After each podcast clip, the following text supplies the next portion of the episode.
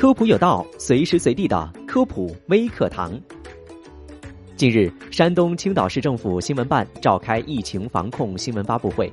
青岛市副市长栾星介绍，青岛此次疫情防控工作在世界上首次找到了充分证据链，表明新冠病毒可由物传人，冷冻条件下可长期存活。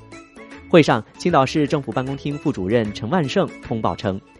鉴于当前的疫情防控形势，青岛将从三个方面加强进口冷链食品管控。直接接触冷链食品的工作人员，在接触进口冷链食品以后，在指定区域休息，不得离开，三至五天进行一次核酸检测。倘若连续工作超过五天，则每五天要进行一次核酸检测。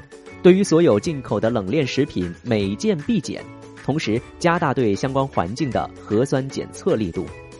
凡是购进进口冷链冷藏食品的一级批发商，必须在购进食品到达市区前二十四个小时，向目的地市场监管部门进行报备。持续加强对冷链食品生产经营单位的清查整顿，继续加大整治力度，进一步做好冷链食品加工环节防控、市场流通环节的追踪管理。